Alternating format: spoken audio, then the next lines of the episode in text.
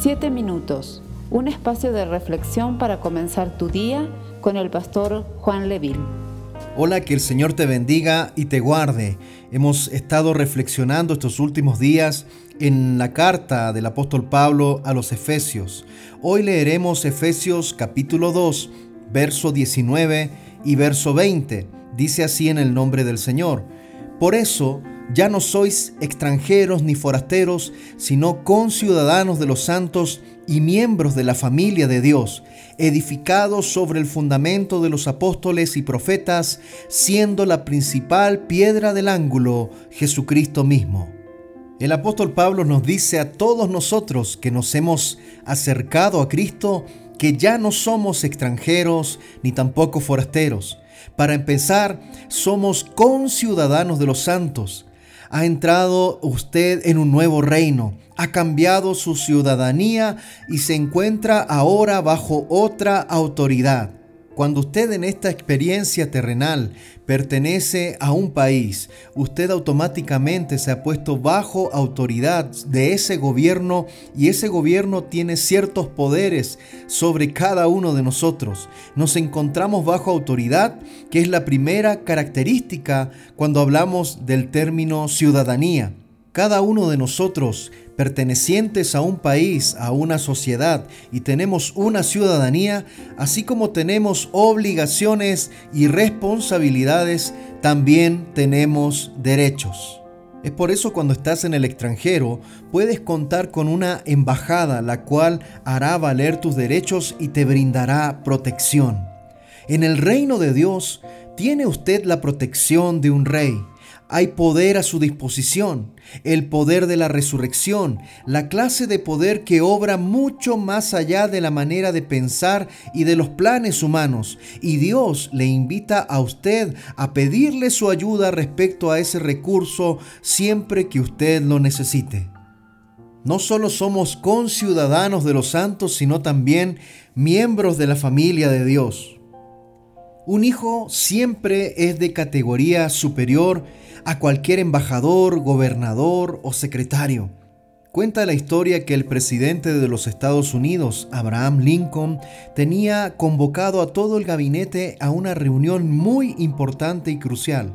Estaban en la sala del gabinete cuando alguien llamó a la puerta. Allí estaba Willy. Willy era el hijo de 10 años, uno de los más pequeños, el hijo del presidente que quería ver a su papá. Lincoln dejó a todos los miembros del gabinete para ver qué era lo que quería su hijo Willy. Willy era superior a todos los que estaban allí reunidos. Esta es la gran verdad que está intentando explicar el apóstol Pablo para nuestros corazones. Usted y yo tenemos acceso al Padre, al Rey de Reyes y Señor de los Señores, el cual tiene enorme autoridad en todos los asuntos del mundo. Así que en tercer lugar también Pablo continúa hablando acerca de una relación más íntima.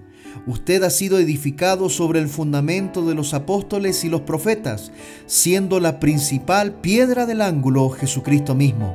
Es posible que esto dé la impresión de ser en cierto modo menos importante. Después de todo, un edificio es un objeto un tanto frío e impersonal en comparación con la relación de una familia. Pero de hecho el apóstol se está acercando aún más, refiriéndose a una relación íntima, porque está enfatizando la intimidad de los miembros de la misma habitación de Dios, los unos con los otros y con el Señor. Es posible para los miembros de una familia encontrarse dispersos por la tierra, pero en la estructura del edificio ninguna separación de las piedras que forman los muros es posible. Si se separasen las piedras, el edificio se derrumbaría, de modo que el apóstol nos está mostrando una relación mucho más íntima, aplicando estos principios a nuestras vidas. La ciudadanía implica privilegio. ¿Cuáles son los privilegios únicos y los recursos que se encuentran a disposición de las personas que son ciudadanos del reino de Dios y miembros de su familia? Son muchos, déjeme decirle. Pertenecer a la familia de Dios, ser hijos de Dios, nos ayuda a tener muchos recursos espirituales a nuestras manos. Te invito que podamos orar. Señor, oramos en este día.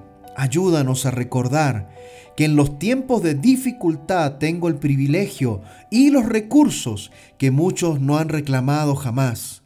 Ayúdame a vivir en la plenitud de tu provisión que tú tienes siempre para mí, no como un siervo, sino como un hijo del Dios viviente y altísimo. Te doy gracias, Señor, en el nombre de Jesús. Amén y amén. Un abrazo a la distancia, les amamos con todo el corazón. Que el Señor te bendiga y te guarde y haga resplandecer su rostro sobre ti y derrame de su paz en tu corazón. Bendiciones. Esperamos ser de bendición para tu vida. Comparte este mensaje con familiares y amigos. Que Dios te bendiga.